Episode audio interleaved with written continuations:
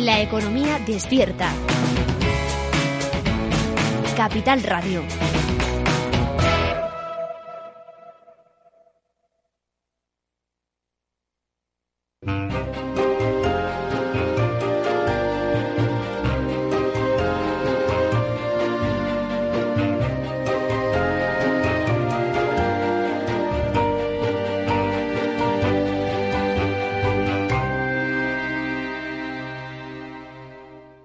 Inversión inmobiliaria con Meli Torres.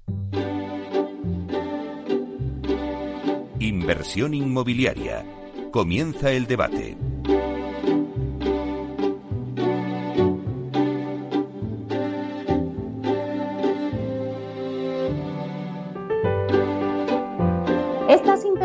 Escuchamos nos anuncia el tiempo del debate y hoy en el debate vamos a conocer los planes de Madrid para activar el sector inmobiliario desde el ámbito fiscal, administrativo y urbanístico. Desde luego hay que felicitar al Ayuntamiento de Madrid por las medidas que está aprobando tanto en materia, por ejemplo, fiscal, con bonificaciones del 25% en el IBI, en el impuesto de bienes inmuebles, también en materia urbanística, con la agilización de licencias y esa solicitud de licencias por responsabilidad social y también otras medidas que conoceremos a lo largo del debate que el comité de expertos le ha presentado al ayuntamiento para reactivar el sector, entre ellas, por ejemplo, apostar por la rehabilitación o crear un departamento específico para proyectos sostenibles y que ahora mismo están encima de su mesa y que lo están estudiando. Bueno, pues todo esto nos lo contarán nuestros expertos en la materia y contamos hoy con una mesa de lujo. Tenemos con nosotros hoy a Javier Vinuesa, que es socio del Departamento Fiscal de Gómez Acebo y Pombo. Buenos días, Javier. Hola, Meli, ¿qué tal? ¿Cómo estás? Bueno, pues encantada de tenerte aquí con nosotros en Inversión Inmobiliaria. También tenemos con nosotros a Juan Antonio Gómez Pintado, que es presidente de la APC España y presidente de Asprima. No sé si le tenemos ya con nosotros. Juan Antonio, buenos días.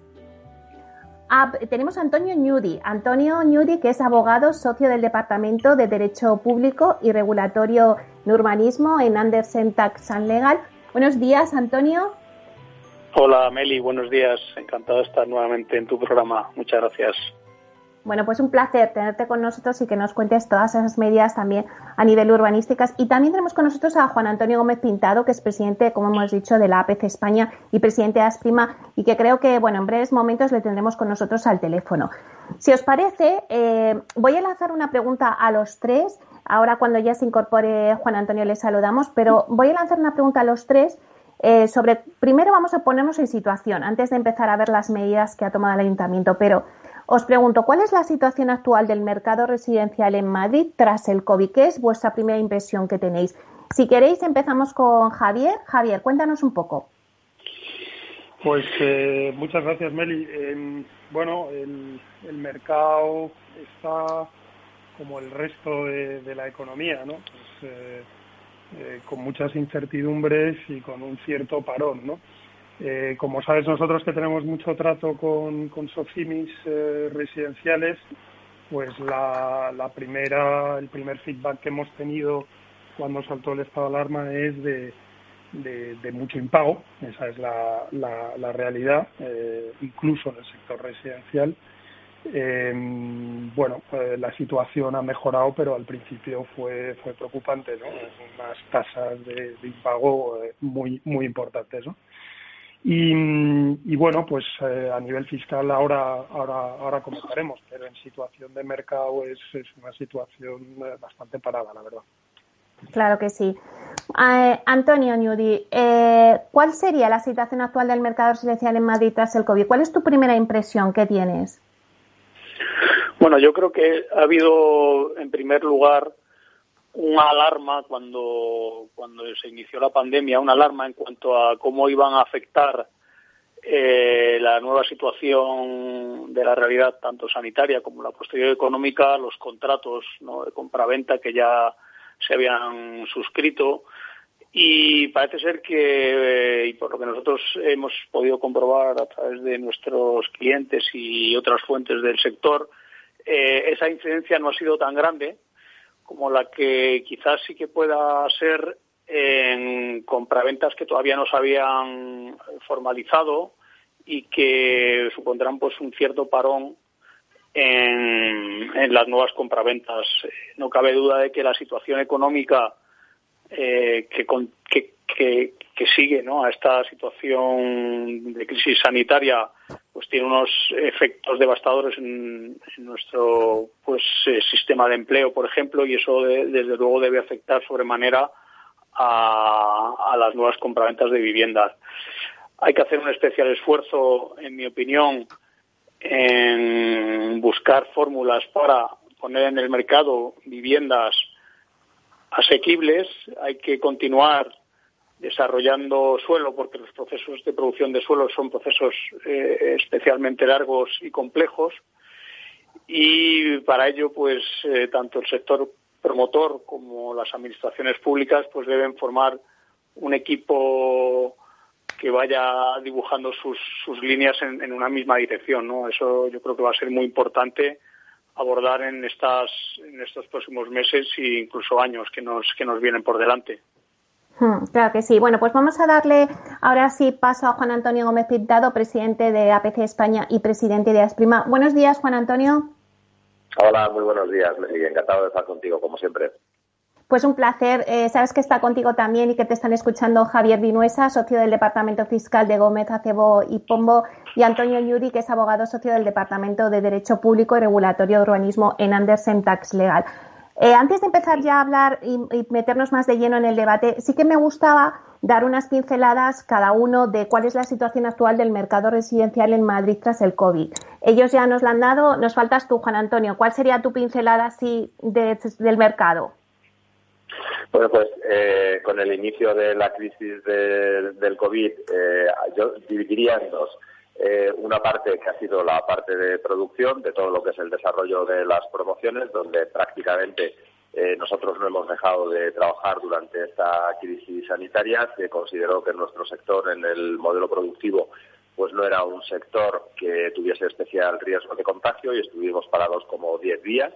Eh, lo que sí que es cierto es que dentro de este dentro de este desarrollo eh, estamos al 100% ahora mismo eh, prácticamente de obras en marcha, eh, pero no así de producción.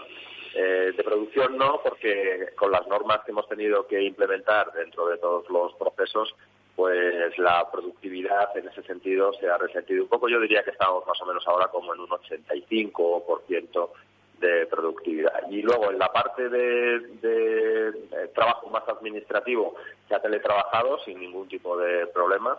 No ha habido una bajada en ese sentido de, producción y donde sí que hemos tenido impacto, como es lógico, es en la parte comercial, donde las oficinas han permanecido eh, cerradas desde la declaración del estado de alarma hasta que se pudieron abrir los pequeños comercios y, con el impacto de ventas que hemos tenido en esos meses.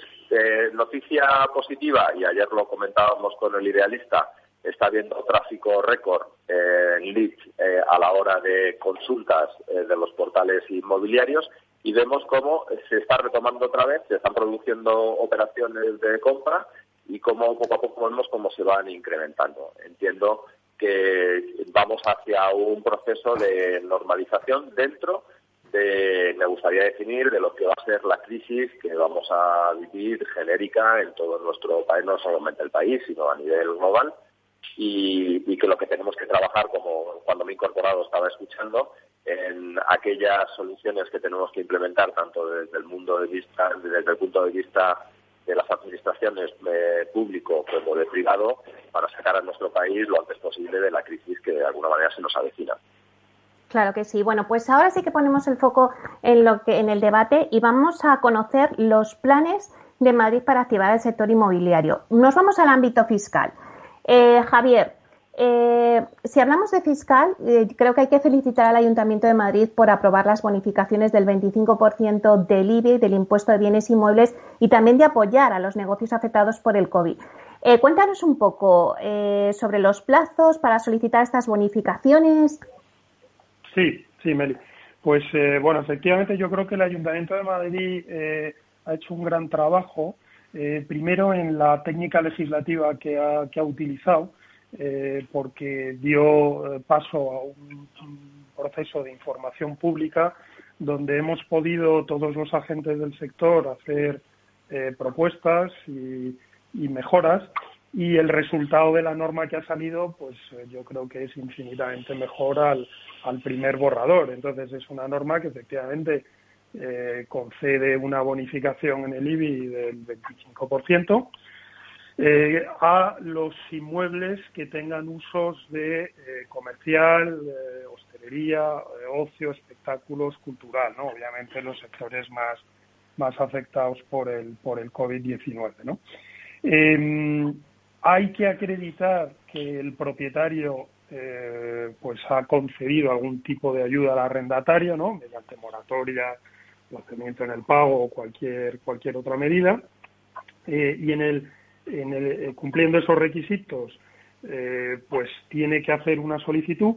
Y, bueno, pues ahí está un poco el, el elemento más, más complicado de estas medidas, que es que el plazo otorgado pues es algo estrecho, ¿no? O sea, se ha concedido 30 días naturales para poder hacer la solicitud eh, claro, se publicó en el, en el boletín oficial de la Comunidad de Madrid eh, en el, sábado pasado, con lo cual tenemos hasta el 29 de junio para solicitar la bonificación. Eh, hmm. Más allá del 29 de julio, pues eh, perderemos perderemos ese derecho a poder a poder aplicarla. Entonces, bueno, el, en sí la norma, pues yo creo que está muy bien diseñada eh, el único, lo único que hay que estar muy atentos al plazo. Juan Antonio, em, a lo mejor danos tu opinión sobre esto que estaba contando Javier. En realidad este plazo es corto. Sí, sí, coincido, coincido con él. El plazo, el plazo es corto, la medida es buena, junto con otras medidas que se, que se plasmaban en el borrador de comité de expertos que se, que se desarrollaron pero coincido, coincido con él plenamente. Hay, yo creo que medidas que van a tener un profundo impacto de las que se, de las que se planteaban eh, y que veremos a ver cómo se desarrollan, pues, por ejemplo, la posibilidad de fraccionamiento del pago del litio hasta el certificado final de obra o hacer un escalado también sobre, sobre el litio en función de la calidad medioambiental del edificio, que también vamos a ver cómo esto se va, se va incorporando, ¿no? Antonio Yuri, Perdona, sí. Eh, estás hablando, eh, Javier. Sí, simplemente quería, quería decir una cosa que respecto al plazo, ¿no? que claro, eh, recordemos que muchos muchos recibos del IBI se repercuten a los arrendatarios, o sea, el propietario en su contrato lo tiene así pactado. Entonces, claro, lo que se va a producir es que muchos propietarios, pues a lo mejor no llegan a tiempo de solicitar la bonificación pero cuando se lo vayan a repercutir a su arrendatario, este le va a decir, oye, yo te pago el 75% del IBI del 2020 porque eh, tenías que haberla pedido y si no la has pedido a mí me da igual, ¿no? Con lo cual nos podemos encontrar ante la situación donde al final ese coste lo asume el propietario por no haberlo pedido en plazo, ¿no? Entonces, pues atentos a ese tema. ¿Y no hay posibilidad, Javier, de que esto se pueda ampliar y que, eh, bueno, pues vean que era un plazo muy corto? Hombre, hoy por hoy la norma es muy clara al respecto, ¿no? Luego otra cosa, pues habrá que ver qué opinan los tribunales para la gente que lo solicite fuera de plazo y que alegue, pues que el plazo puede llegar a ser abusivo. Nosotros ya lo estamos estudiando. ¿Quiénes son los que pueden eh, solicitar estas bonificaciones del 25% del IBI? Pues eh, propietarios sobre inmuebles que tengan, pues normalmente locales comerciales, eh, restaurantes, hoteles, eh, pero se amplió también luego a salas de espectáculo, eh, uso cultural. Entonces, bueno, pues, hombre, es un, no, no, no cabe, por ejemplo, el, las oficinas, no cabe tampoco el residencial, porque se supone que no están tan afectadas por el COVID-19, claro. entre otras cosas, pues las oficinas han podido seguir seguir trabajando cuando eran sectores esenciales, ¿no? Pero todos los usos, digamos, más afectados por por la pandemia sí que lo pueden aplicar y, tienen el plazo hasta el 29 de junio. Y Javier, eh, en cuanto al ámbito fiscal, ¿hay algunas otras medidas que, se han tomado o que estén encima de la mesa para estudio? Sí, sí, las ha comentado Juan Antonio. Bueno, hay todo un paquete normativo, claro. Al final el Ayuntamiento de Madrid pues tiene, eh, tiene sus limitaciones normativas eh, en cuanto a qué tributos, sobre los que qué tributos puede actuar. Entonces, bueno, pues la ley de haciendas locales le da un margen eh, reducido, pero bueno, todos los impuestos locales, ya sea pues el ICIO, eh, el IBI, en el IAE hay bonificaciones también para los mm. empresarios afectados por el COVID, también del 25%. Y luego pues hay una serie de moratorias, diferimientos que bueno, pues algo ayudan, algo ayudan, ¿no? Eh, y además estas se conceden de forma automática, con lo cual pues ni tan siquiera es necesario eh, solicitar esa tal. Pero claro, el Ayuntamiento de Madrid eh, tiene unas potestades legislativas limitadas, no, no, no, no, no, no, gestiona otros impuestos, no gestiona un, un ámbito mucho más, mucho más limitado. Muy bien, Antonio Ñudi, vámonos con el ámbito urbanístico. ¿Qué medidas se están tomando a nivel urbanístico? ¿Se están empezando a agilizar ¿no? algunos trámites urbanísticos?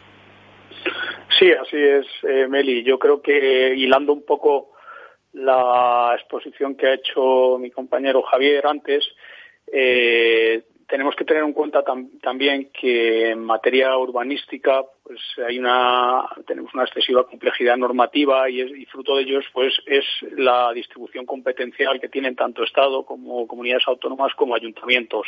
Con lo cual la capacidad legislativa de cada una de estas administraciones pues es limitada y, se debe circunscribir pues a su a su ámbito competencial no es verdad que el esfuerzo que está haciendo en el, el Ayuntamiento de Madrid eh, desde que se inició esta crisis es importante y, y, en primer lugar lo que lo que han aprobado o han puesto en marcha es lo que ellos llamaron un plan de choque y que tenía dentro de ese paquete una serie de medidas, en concreto eran ocho medidas que tenían que ver pues con reforzar eh, las inspecciones de guardia durante el tiempo de, estado de alarma, en, agilizar eh, los, los, informes que tengan que ver con, el patrimonio de los edificios, es decir, con aquellos edificios que están protegidos y que en cierta medida pues ralentiza el trámite administrativo a la hora de otorgar las licencias. Tiene que ver también con la, lo que llama, lo que existía que era la mesa de ascensores que también la han, la han eliminado y que fue creada en el año 2017. Otra de las medidas son las licencias por fases, que es importante también para agilizar trámites, las licencias provisionales para determinadas eh, obras que, se tramitan por un procedimiento ordinario o un plan de choque para, resolver expedientes. ¿no? Especial incidencia también tienen, por ejemplo, la aplicación de la tecnología al servicio de la tramitación de los expedientes de licencia y en ello pues eh, una prueba piloto se está haciendo en la operación Mao Calderón para tramitar pues a través del sistema llamado BIM eh, la solicitud de licencias. Esto yo creo que es importante y además eh, la Administración debe, debe hacer un especial esfuerzo en dotarse de tecnología, porque tenemos tecnología suficiente para abordar este tipo de trámites y yo creo que no debemos de dejar pasar la oportunidad, porque al final lo la ralentización de estos procedimientos, aparte de un encarecimiento para todo el proceso, pues al final redunda en un encarecimiento de la vivienda para, para el comprador, para el usuario también,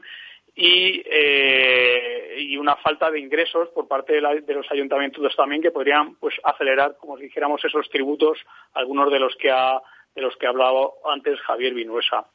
Eso en cuanto al Ayuntamiento de Madrid y por parte de la Comunidad de Madrid pues hay una especial eh, modificación normativa de la ley del suelo. Recordaos que la ley del suelo de la Comunidad de Madrid es muy antigua, es del año 2001. Y dentro de, este, de estas medidas que, está adoptando también la Comunidad de Madrid y que también está haciendo un gran esfuerzo pues por, por eh, arrimar el hombro ¿no? en, el, en todos estos procesos, eh, la, la principal medida quizás sea la declaración responsable la implementación de la declaración responsable en las licencias de primera ocupación, una demanda que ya venía haciéndose desde el sector desde hace desde hace muchos años y que muchas comunidades autónomas o se están implantando también eh, o, se está planteando implantarlas o ya estaban incluso, ¿no? Es el caso de, de Andalucía que justo antes de entrar en la fase en el estado de alarma pues aprobó también una normativa para eh, aplicar la declaración responsable en la licencia de, de primera ocupación. ¿Y qué quiere decir esta medida? Pues lo que quiere decir es que si antes teníamos que esperar a una resolución expresa de la Administración para poder ocupar tanto las viviendas como poder entrar en funcionamiento por determinados locales de actividad, pues ahora el promotor eh, de, esa pues promoción de viviendas o de otro tipo de, de, activos inmobiliarios pues presenta un documento donde eh, lo que viene a decir a la administración es que ya he terminado la, la obra, que cumplo y que mi obra se ajusta al proyecto que obtuvo la licencia en su día y que en definitiva pues eh, puedo ocupar la vivienda. Eso tiene una especial trascendencia porque es el momento en el que el promotor también otorga la escritura de compraventa, el propietario adquiere su vivienda y además los, las compañías suministradoras con esa declaración responsable ya pueden eh, contratar con el usuario final. Esto al final significa una agilización muy importante de los, de los plazos de tiempo y la Comunidad de Madrid, como os digo, pues está ahora mismo en esa, en esa fase de aprobación de esta modificación normativa que está en exposición pública y que esperemos que a finales del mes de julio pues pueda estar aprobada. Hay otra serie de medidas que está planteándose la Comunidad de Madrid también para eh, poder eh, poner su granito, su granito de arena en esta recuperación económica y que, pues van pues, algo más ambiciosas que, que esta mera declaración responsable de la que antes hablaba y que yo también espero que a lo largo de este año pues se puedan se puedan implementar. Vale, pues seguramente que a lo largo de este año las iremos tratando en debates. Esperamos contar contigo para que nos las vayas desgranando. Pero bueno, estas son quizás las medidas pues más inmediatas o, bueno, pues que están de encima de la mesa y que se está trabajando en ellas. Has dicho, eh, Antonio, una de las medidas de que el, proyecto piloto, ¿no? Que estáis haciendo, que se está haciendo y que Asprima está colaborando también con el ayuntamiento para todas las licencias a través de BIN en, en el proyecto de Mau Calderón que bueno, ahora no tenemos tiempo porque vamos a dar paso a la publicidad dos minutos, pero luego lo retomamos y retomamos contigo, Juan Antonio, para que nos cuentes un poco ese proyecto piloto.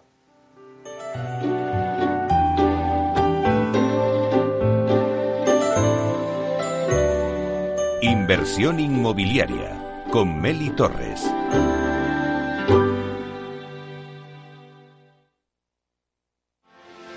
¿Quieres anunciar tu negocio en la radio? Entra en el clubdelaradio.com. La compra es online, pero no os vamos a negar que nos encanta que nos llaméis. El teléfono, olvídate, no te vas a acordar. Entra en el clubdelaradio.com. Tu audio y tu campaña de una forma sencilla y rápida. Contrata anuncios en radio al mejor precio. elclubdelaradio.com. Escuchas Capital Radio, Madrid 105.7, la radio de los líderes. Disfruta de la mejor cocina gallega en Montes de Galicia. Todo un clásico moderno en el barrio de Salamanca. Disfruta de la variada dieta atlántica, de las mejores carnes y pescados tratados con respeto y transparencia y regados con una de las mejores bodegas de la zona. En grupo, en familia o en pareja, Montes de Galicia te ofrece el espacio perfecto en cada ocasión. ¿Sabes cuál es el mejor dial para escuchar Capital Radio?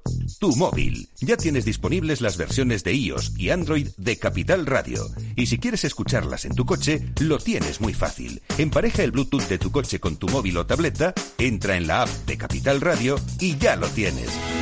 Escucha Capital Radio en digital. Y si te preguntan qué escuchas, no lo dudes. Capital Radio.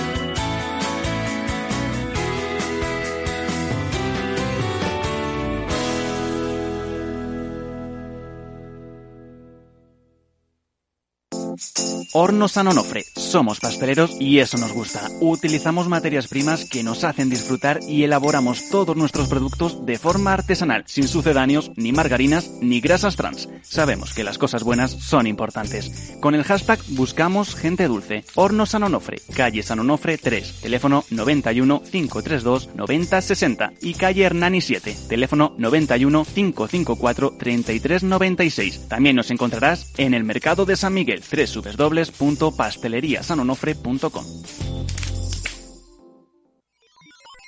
Los robots escuchamos Capital Radio. Es la radio más innovadora. Oímos a Saragot, con Luis Vicente Muñoz.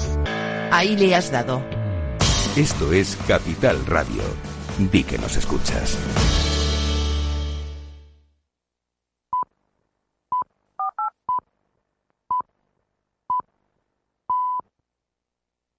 Cuando en los mercados todo es... Parece que cualquier broker es bueno. Pero cuando los mercados son... Solo Renta 4 Banco te ofrece la gama más amplia, las mejores herramientas, un análisis de calidad y el asesoramiento experto de nuestra red de oficinas. Entra en r4.com y prueba gratis el broker online más inteligente. Renta 4 Banco, tu banco especialista en inversión.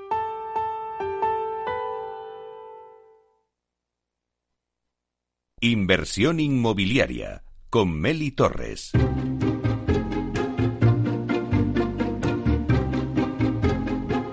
Bueno, pues seguimos con el debate que estábamos hablando de, bueno, pues ver un poco em, los planes eh, de Madrid para activar el sector inmobiliario.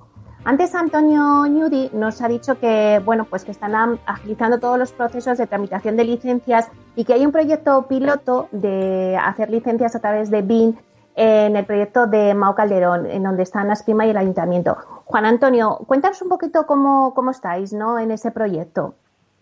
Pues mira, esto es un proyecto que comenzó hace cinco años. Eh, llegamos a un acuerdo entre una ingeniería, entre CIPE Ingenieros y, Asprima, porque veíamos eh, bueno, pues, el coste que llevaba añadido en tiempo y en el coste de capital humano y de, y de capital de inversión eh, la tramitación, la tardanza de la tramitación de las licencias SMATI y entendíamos que a través de la digitalización de estos procesos eh, pues se podía conseguir que aquellos parámetros eh, que analiza un técnico a la hora de parámetros urbanísticos a la hora de conceder una licencia pues que se podían digitalizar perfectamente. Tardamos más o menos un año y medio en, en desarrollar esta herramienta. Hemos hecho las presentaciones eh, desde entonces eh, a los distintos ayuntamientos por toda España y ya tuvimos éxito en, la instalación del mismo en Tres Cantos y ahora hemos firmado el convenio con el Ayuntamiento de Madrid para esta prueba piloto donde estamos procediendo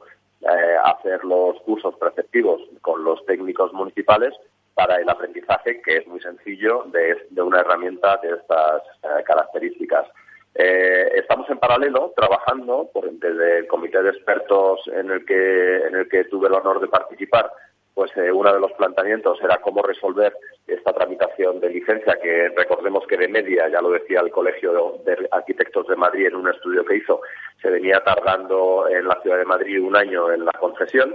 Eh, encargamos también un estudio al margen a una de las Big Four a los efectos de saber cuál era este coste y nos llevamos la desagradable sorpresa de que el coste que tenían estos retrasos por tramitaciones de licencias en muchos casos superaban los 30.000 euros por vivienda. Esto nos daba una cifra y así se lo presentamos al ayuntamiento y al resto de las administraciones que en el Ayuntamiento de Madrid estaba, estaba teniendo este coste de no tramitar las licencias en plazo de cerca de 184 millones de euros al año eh, y si nos íbamos a la Comunidad de Madrid de más de 340 millones al año. Eh, bueno, como lo que se estaba planteando dentro de esta, de, esta figura y el Ayuntamiento de Madrid así no lo pedía es, que estudiásemos qué teníamos que hacer para agilizar la, revitalización de la economía madrileña lo antes posible, pues lógicamente una de las medidas era cómo agilizar el proceso de las licencias. De ahí es donde sale el, el acuerdo eh, del convenio que hemos firmado para este desarrollo, que está ya muy, muy, muy ultimado y con una expectativa muy favorable. Si esto fuese así, eh, lo que yo le planteaba al ayuntamiento es la regla del 2080. O sea, este programa, y me, me explico, este programa está pensado, eh, y así lo teníamos identificado, eh, para que el 20% de los, de los proyectos de Madrid que generan el 80% de la actividad económica fuesen a través de esta línea. Es decir, que aquellos proyectos que generan más actividad económica eh, ocupasen una línea de digitalización. Y luego hay un 80% de proyectos que no generan tanta actividad económica, pues tales unifamiliares de una sola vivienda, en fin, hmm. eh, reformas. Y daba la coincidencia y la casualidad de que los técnicos eh, eran los mismos técnicos para estudiar todo ese proceso. A partir de ahí surge también el proceso de separar la licencia por fases y que me parece absolutamente necesario para mientras se instala, se, instala la digitalización eh, ir acudiendo a solventar el problema del resto de las licencias, con lo cual están ahora mismo en paralelo y la tendencia final no será eliminar una u otra, sino que haya un porcentaje de proyectos que generan más actividad económica que estén digitalizados. Nada, si es que Juan Antonio no hay nada como poner los números encima de la mesa para darte cuenta, ¿no? Y agilizar todo esto. Bueno, pues eh, si te parece, cuéntanos también las conclusiones a las que, bueno, ha llegado ese comité de expertos y que le ha trasladado al ayuntamiento. Cuéntanos alguna más para que los oyentes sepan eh, lo que ahora mismo tiene encima de la mesa el ayuntamiento. Bueno, aparte de las medidas fiscales que yo creo que eran, tenían muchísimo impacto para ayudar a aquellas empresas que estuviesen afectadas por el, por el COVID, sobre todo en, temas de comercio y, hotelero, pues eh, las, eh, dentro de las potestades que tiene el Ayuntamiento de, de, Madrid, pues clarísimamente estaban todas las de las agilizaciones de las licencias y también la agilización del planeamiento. Hay que tener en cuenta que nuestra materia prima es el suelo y clarísimamente eh, hemos identificado y hemos dado una serie de, parámetros donde sin modificar en estos momentos ningún tipo de ordenanza ni planeamiento general, eh, pues pudiesen eh, agilizar de alguna manera estos procesos que son tan tediosos y que tenemos identificados en número de años en, un desarrollo medio que para poner un suelo en modo finalista el ayuntamiento venía tardando entre siete y nueve años. Ya si hablamos de grandes operaciones como Operación Castellana, la Estrategia del Sureste o Campamento, pues es que nos estamos yendo a más de 20 años. Y tomando medidas de procedimiento muy simples, y quiero poner un ejemplo, eh, eh, todo esto se desarrolla a través de juntas de compensación. Es decir, eh, la tramitación del suelo, me refiero. Cada propietario ah. que es eh, que es dueño de un suelo lo pone dentro de una junta de compensación y a través de esta junta de compensación recibe, la edificabilidad. Pues bien, para generar eh, las bases y estatutos de una junta de compensación, que debía ser sencillísimo, cosa de una semana tenerlo resuelto, estábamos tardando dos años en, en tener un documento que nos permitiese de alguna manera empezar con este procedimiento. Lo que se ha planteado el ayuntamiento es que tenga unas bases y estatutos tipos ya analizados y que a partir de ahí todos nos suscribamos y en cuestión de un mes podemos tener este tipo de, funcionamiento eh, y de agilización del planeamiento, que es donde yo creo que fundamentalmente radica la inactividad que pueda generar en nuestro sector, ¿no? Claro, eh, Antonio Ñudi, tú me contabas antes esos desarrollos del suelo, que ahí es también donde teníamos que, incidir, ¿no? Como está comentando anda Juan Antonio. Efectivamente, o sea, yo creo que, que esa es una de las líneas importantes en las que tenemos que trabajar y que tienen un impacto quizás no a corto plazo, no hablamos de meses, pero sí que van a tener un impacto fundamental en nuestra economía. Eh, yo apuntaba al principio de nuestra conversación pues la complejidad normativa y la excesiva burocracia que hay y a eso pues yo creo que debemos añadir que tradicionalmente hemos tenido también eh, otros dos aspectos negativos en este sentido, ¿no? En el desarrollo de suelo, que es por un lado la falta de lealtad institucional que, hemos padecido, teniendo en cuenta que el desarrollo de suelo pues normalmente afecta a tres administraciones públicas diferentes, ¿no? el, ayuntamiento, la comunidad autónoma y el Estado.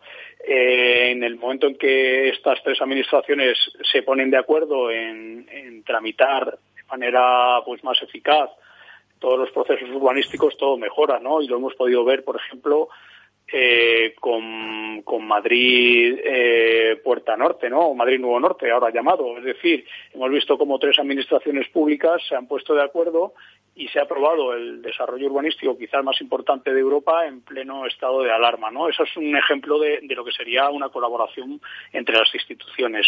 Pero además, como muy bien apuntaba Juan Antonio anteriormente, la, el planeamiento urbanístico al final se ha venido, ha venido estando muy afectado por una patología que es que terminaba siempre o casi siempre en un procedimiento judicial y eso eh, no, no sucede en, ningún, en ninguna actividad económica en nuestro país, salvo en esta, ¿no? En donde se ha convertido en una normalidad, en una fase más quizás del, del procedimiento, ¿no? ¿Esto por qué es? Pues es porque la complejidad normativa que tenemos, donde 17 comunidades autónomas también legislan en materia de ordenación del territorio y urbanismo se ven encorsetadas también por la legislación básica que aprueba el Estado, ¿no? Y ahí yo sí que apelo a una norma que hay también eh, guardada en el cajón y que sale, entra, que es la Ley de Seguridad Jurídica que se iba a tramitar por parte de la Administración del Estado y que yo creo que, que tiene que tener un impacto muy importante en agilizar todos estos procesos de planificación, de tramitación, de gestión urbanística. Tenemos en Madrid, eh, por ejemplo, en la estrategia del sureste, ámbitos para desarrollar 110.000 viviendas, eh, viviendas eh, que tienen en un 50% algún régimen de protección y donde podemos tener, pues de aquí a unos años, esa vivienda asequible que tanto estamos demandando. Pues para impulsar esos procedimientos, pues quizás sea necesario este compromiso de todas las administraciones también. Antes, eh, Antonio, nos comentabas esa complejidad normativa. Javier, hay una complejidad normativa, pero a veces cuando se toman ciertas medidas, como es el caso de estas bonificaciones ¿no? del 25% en el impuesto de bienes inmuebles, en el IBI, luego eh, no tienen o sea, son cortas, se quedan en un periodo muy corto para esas solicitudes, ¿no? O sea, a la complejidad de la normativa se suman otras cosas. Sí, sí, eh, pero bueno, el, problema desde un punto de vista tributario ahora mismo es que, claro, ninguna administración está especialmente bollante como para eh, conceder beneficios fiscales a largo plazo eh, y, esperar con eso asegurar sus objetivos de recaudación, ¿no? Entonces hay que hay que pensar en soluciones nuevas. El tablero ha cambiado completamente y no podemos seguir haciendo lo mismo. Entonces desde el punto de vista tributario lo que sí se puede hacer es ayudar a fomentar ciertas actividades. ¿no? Por ejemplo, eh, el Bill to Rent, que habéis hablado tantas veces en estas tertulias. Eh, bueno, pues eso es claramente eh, muy interesante para desarrollar, pero tiene grandes problemas fiscales a la hora de implementarlo, ¿no? Sobre todo en materia de IVA, etcétera, ¿no? Bueno, lo que ha dicho Antonio Ñubí es absolutamente fundamental una buena coordinación entre administraciones, cuando ya hablamos de impuestos que están gestionados eh, por diferentes administraciones, una buena coordinación es, fundamental a la hora de hacer eso. Vamos a desarrollar el, el, Bill to pues como afecta al IVA, se tiene que sentar la administración eh, estatal, eh, se tienen que sentar los ayuntamientos, se tienen que sentar las comunidades autónomas y de ahí hay que sacar, sacar soluciones. ¿no? Ahora mismo yo no esperaría grandes rebajas de impuestos, pues porque sencillamente los números no van. Eh, es imposible que el ayuntamiento, el ayuntamiento ha sido muy generoso en lo que ha concedido. Eh, de hecho, el único ayuntamiento que nosotros conocemos que ha dado de verdad una bonificación es el de Madrid. Los demás estamos hablando siempre de diferimientos, eh, bueno, pero realmente el único que ha un paso adelante es el de Madrid. Los demás pues todavía no son eh, no, no, son beneficios fiscales reales, ¿no? Son, son diferimientos, que están muy bien, pero no es lo mismo. Y, y, bueno, pues es eh, absolutamente fundamental conseguir esa, esa coordinación. Bueno, como ya no se nos van un poco los minutos, sí que me gustaría que, fuéramos haciendo algunas conclusiones. Eh, Juan Antonio, dentro de todas esas eh, ese documento con 57 propuestas, aparte de los que nos has contado, también había eh, propuestas para apostar por la rehabilitación y crear un departamento específico para proyectos sostenibles. Cuéntanos alguna que se nos haya quedado en el tintero que creemos que es interesante para que conozcan los oyentes. Pues eh, hay dos, en materia de urbanística, que se me había pasado por alto comentar, eh, la flexibilización de los usos. Eh, me explico. Eh, nos estamos rigiendo por un plan general del año 97, la sociedad ha cambiado muchísimo y se ha quedado totalmente obsoleto y sobre todo muy rígido. figuras como co-living o co-working que se vienen dando hoy en día no tienen cabida en, nuestro, en nuestro planeamiento y entonces yo creo que esa flexibilización de usos el ayuntamiento la está planteando, la está estudiando, con lo cual mucho suelo que está eh, dedicado a, usos que hoy en día no tendrían ningún sentido, pues estudia esta, esta flexibilidad eh, para poderla para poderla llevar a cabo. Y luego en, el entorno de eh, la colaboración público-privada, el ayuntamiento a través de un plan de 15 viviendas está elaborando ya los pliegos de condiciones para que se pueda desarrollar esta colaboración público-privada, donde se desarrolle un gran parque de vivienda pública en alquiler, donde los eh, promotores privados tenemos participación en el desarrollo. Ellos ponen el suelo, eh, nosotros ponemos toda la edificación se explota durante un número de años, eh, que en el caso del ayuntamiento eh, me parece que son 30, 30 años, eh, y a partir de, esos 30 años eh, esas viviendas pasan como parque público eh, en explotación del ayuntamiento. Yo creo que esta es una medida muy importante y luego hay otra medida que también está anunciando el ayuntamiento que está estudiando dentro de sus departamentos que, que nosotros llevamos preconizando en todas las administraciones que es el famoso plan de vivienda que tenían en Inglaterra, Head to Buy, y que el ayuntamiento está estudiando muy seriamente para ponerlo en marcha. Es decir, eh, un banco te concede un 75% de una hipoteca, eh, el ayuntamiento concede un compromiso de aval eh, por el 20%, de tal manera que el banco puede extender la hipoteca al 95%, facilitando el acceso a vivienda para jóvenes. No tiene impacto en las cuentas porque ahora lo que tendría que dar el, el ayuntamiento es un compromiso de aval que entregaría dentro de dos años cuando se subrogase el, comprador y estaría generando una cantidad ingente de, impuestos a favor del ayuntamiento, con lo cual el impacto es nulo para, las cuentas municipales y creo que es una medida para reactivar el sector sin ninguna duda. Juan Antonio, todas estas medidas están eh, encima de la mesa y ellos las están estudiando para ver cuáles pueden integrar dentro de su estrategia de actividad a corto y medio plazo, ¿no? Me imagino. Esto es a corto porque si el ayuntamiento concede eh, esta, a las entidades financieras este compromiso eh, de, aval, genera una puesta en marcha de una maquinaria impresionante.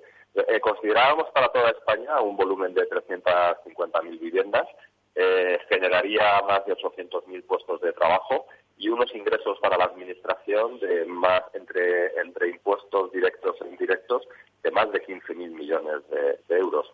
Creo que eh, es, un, es una figura que solventa un montón de problemas, actividad económica, generación de empleo, eh, facilitar el acceso a los jóvenes y una recaudación de impuestos hacia la administración que aliviaría mucho las arcas públicas. Antonio Ñudi, eh, bueno, pues para ya unas conclusiones que nos puedas aportar, eh, pues un poco también en los retos, ¿no? Que se tiene que, abordar, ¿no? De cara, como decíamos ahora, en, en, los próximos meses o en un futuro más inmediato. Bueno, eh, a mí me consta que, como te decía al principio también, la Comunidad de Madrid está trabajando en otra serie de medidas a implementar eh, para poder pues eh, favorecer esta reactivación económica y que tienen que ver sobre todo pues con adaptar eh, apuntar un poco lo que lo, un poco lo que decía antes Juan Antonio con toda la razón no que es la flexibilidad en el régimen de usos y la posibilidad de actuar en el suelo urbano consolidado pues con, unas ciertas garantías de seguridad jurídica. Y eso significa pues adaptar tanto la ley del Estado a nuestra ley autonómica que es anterior también en favorecer eh, la agilidad en la tramitación y aprobación de los o la emisión de los informes sectoriales que afectan en el planeamiento. Eso es fundamental porque eso retrasa muchísimo. La flexibilidad de los, de los planes urbanísticos, como decía antes, es otra de las claves y el poder eh, tramitar planes urbanísticos en, unos tiempos razonables, ¿no? Para que todas las los municipios pues estén dotados de una de una norma y tengan un cierto marco de seguridad jurídica en, breves espacios de tiempo. El tema de las cesiones, ¿no? Que son excesivamente rígidas y obedecen muchas veces a, criterios que no están acompasados con la realidad actual. Por ejemplo, el eh, incluso ir más allá en las declaraciones responsables y proponer incluso pues que las, en las licencias de, obra mayor pues se puedan eh, otorgar mediante declaración responsable, si bien esto necesitaría de una modificación de la ley del Estado también, es decir, otra vez vuelvo a la colaboración entre las administraciones públicas, o la figura del silencio administrativo, que también pues eh, está muy encorsetada por la legislación del Estado y que no nos permite pues que determinadas licencias como las licencias de obra mayor pues se puedan otorgar por silencio administrativo. Otro de los ámbitos en los que hay que trabajar es en los estudios ambientales de los planes y, por ejemplo, en los, planes menores, que se llaman menores, por ejemplo, los estudios de detalle o planes especiales que no comporten aumentos de, densidad o modificaciones del, uso característico, pues que no sea necesario someterlos a una evaluación eh, ambiental que retrasa muchísimo su tramitación. Esas serían un poco las líneas de mejora que yo veo eh, como principales líneas en los próximos meses. Javier, eh, ¿y cuáles serían las líneas de mejora en el ámbito fiscal? Es verdad que antes nos comentabas que no esperemos ¿no? grandes rebajas de impuestos, pero bueno, ¿cuáles serían las líneas en las que trabajar? Bueno, en el ámbito fiscal hay, hay muchas cosas que hacer, ¿no? lo primero lo que tenemos que saber es hacia dónde vira la, la fiscalidad patrimonial, ¿no? El gobierno ha anunciado que que va a hacer una reforma. Eh, no sabemos muy bien en, qué sentido en qué sentido va a ir, pero bueno, yo creo que hay que eh, reforzar eh, la actividad inmobiliaria a los efectos de una actividad económica que se pueda considerar afecta a a, una actividad en el ámbito del impuesto sobre patrimonio, impuestos sobre subvenciones, etcétera, en ese gran bloque que es el que se quiere cambiar de fiscalidad patrimonial. Eso va a influir mucho en la fiscalidad inmobiliaria, puesto que según vaya esa, esa reforma, pues eh, la inversión inmobiliaria puede ser una solución para, para determinados patrimonios que decidan invertir en inmobiliario. Si esa reforma va a castigar eh, la actividad inmobiliaria pues pues va a ser más más complicado. Entonces bueno eh, eh, estamos expectantes allí a ver por qué, por dónde va a ir por, por, dónde va a ir la reforma y luego pues ya sabes que a mí me gusta mucho el tema de Socimis bueno pues hay que seguir seguir fomentando el régimen de Socimis como hablamos hace unos meses cuando hicimos el programa dedicado a, a las Socimis pero hay que seguir en la senda de profesionalizar el sector y la mejor forma de profesionalizar el sector es, es vía vía el régimen de SOCIMI. En ese momento hablamos de modificaciones también que pudieran afectar al régimen, modificaciones negativas que todavía no se han producido, pero siguen eh, siguen ahí, ¿no? Entonces eh, lo que habría que hacer es descartar cualquier tipo de cambio en el régimen de SOCIMI, que ha sido un régimen muy muy muy favorable, ¿no? Eh, y básicamente esas son las líneas maestras, ¿no? Juan Antonio, las últimas pinceladas. Eh, ¿Se te ha quedado alguna de las conclusiones que abordasteis en el tintero y que nos puedes decir? Bueno, a mí me gustaría, eh, como última pincelada, yo creo que estamos eh, ante una crisis que todavía no, no estamos viendo toda la profundidad que tiene. Todos los informes nos dicen que vamos hacia, hacia una caída del sin precedentes. con un incremento del paro también muy importante y también con un incremento del paro juvenil que puede tener mucha afectación. Yo creo que, eh, digamos que como última pincelada de carácter personal, lo que diría es eh, tenemos que estar todos a una, tanto sacar lo mejor del sector público como lo del sector privado para trabajar unidos, quitar un poco sectarismos y quitar ideología y entender qué es lo mejor y qué es lo que nos está pidiendo la sociedad y nuestro país para salir de esta crisis y trabajar juntos. Creo que es el mejor ejercicio de colaboración público-privada que podríamos hacer en estos momentos. Esa colaboración pública-privada que también, Antonio Ñudit, tú también abordabas a ella, ¿no? Y también Javier. Sí, efectivamente, yo, yo creo, yo estoy coincido, o sea, coincido totalmente con lo que ha dicho Juan Antonio. El sector eh, inmobiliario es un sector que tiene un peso muy importante en nuestra economía y yo creo que ahora, en esta fase de recuperación de nuestro país, pues lo va a tener aún más por lo tanto, la colaboración público-privada, que significa al final eh, ir todos a uno, arrimar el hombro y proponer pues medidas que vayan eh, al unísono entre la administración, el sector, entre el consumidor, yo creo que es lo que va a determinar que efectivamente pues podamos salir adelante. Yo creo que el sector inmobiliario es un sector hoy ya muy profesionalizado, muy segmentado, muy serio y eh, debemos olvidar eh, pues eh, otros pasados ¿no? que quizás hayan enturbiado un poco la figura de este, de este sector, pero al final es un sector clave en la recuperación de nuestro país, con lo cual ese esfuerzo de las administraciones también en estar coordinadas con el sector creo que es la clave para salir adelante. Javier, así también lo piensas tú.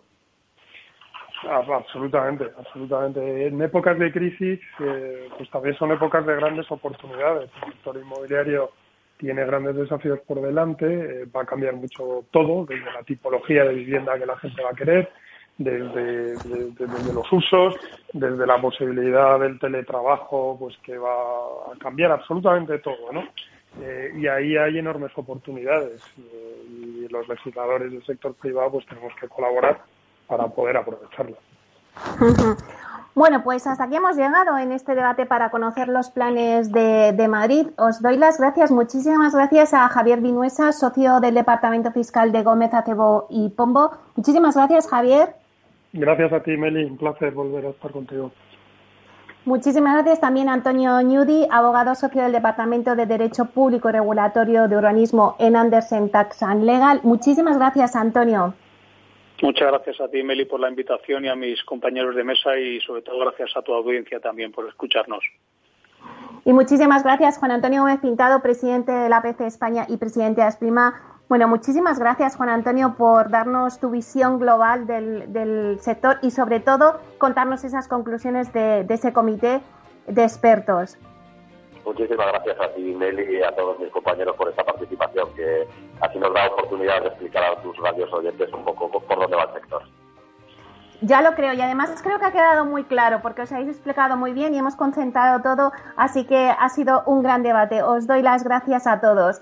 Y a ustedes, señores y señoras que nos escuchan al otro lado de las ondas, gracias por estar ahí un día más y compartir este espacio con nosotros. Gracias también de parte del equipo que hace posible este espacio, de Félix Franco en la realización técnica y de quien les habla, Meli Torres. Les esperamos la próxima semana aquí en Inversión Inmobiliaria. Hasta entonces, que sean felices.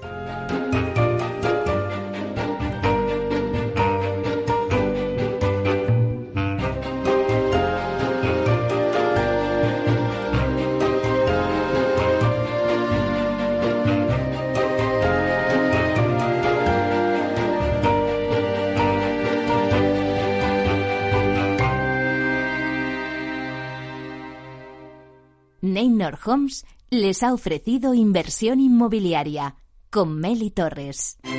Neynor Homes presenta Inversión Inmobiliaria cada jueves de 10.30 a 13 horas en Capital Radio, un espacio donde se darán las claves para realizar la mejor inversión en inmuebles y sacar la mayor rentabilidad a sus propiedades. No se pierda su cita inmobiliaria de la semana en Capital Radio.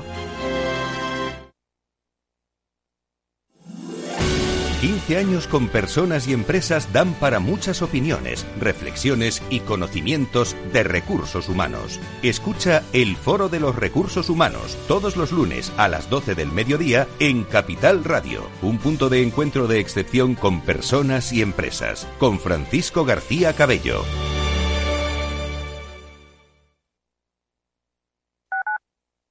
Capital Radio Madrid 105.7 Disfruta de la mejor cocina gallega en Montes de Galicia. Todo un clásico moderno en el barrio de Salamanca. Disfruta de la variada dieta atlántica, de las mejores carnes y pescados tratados con respeto y transparencia y regados con una de las mejores bodegas de la zona. En grupo, en familia o en pareja, Montes de Galicia te ofrece el espacio perfecto en cada ocasión. Esto te estás perdiendo si no escuchas a Luis Vicente Muñoz en Capital, La Bolsa y la Vida. En una crisis que se ha llegado a decir que es una guerra, lo que tienes que tener es animado a tu ejército y el ejército son las empresas. José Luis Bonet, presidente de la Cámara de Comercio de España. No te confundas. Capital, la Bolsa y la Vida con Luis Vicente Muñoz, el original. En el restaurante Gaztelubides somos rigurosos con la selección del producto para crear recetas imaginativas que acompañamos de una bodega generosa y brillante y de nuestra magnífica terraza durante todo el año. Restaurante Gaztelubide, carretera de La Coruña, kilómetro 12200, La Florida. Teléfono 91 372 8544. Una recomendación del programa gastronómico Mesa y Descanso. Capital Radio aportamos valor.